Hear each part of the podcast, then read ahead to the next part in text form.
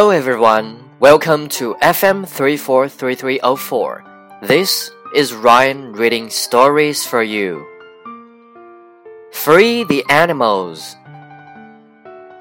Henry Lopez took his son Mario to the zoo.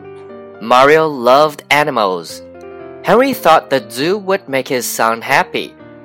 Instead, Mario was very angry. What's wrong? asked Henry. All the animals look so sad, said Mario. They want to be free, not stuck in cages. Henry was surprised. He looked at the tiger in the cage. Mario was right. Henry had never noticed how sad all the animals looked.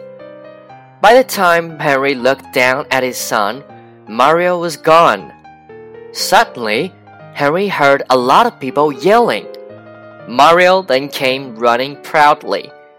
Don't worry, Dad, he said. I opened the lion's door.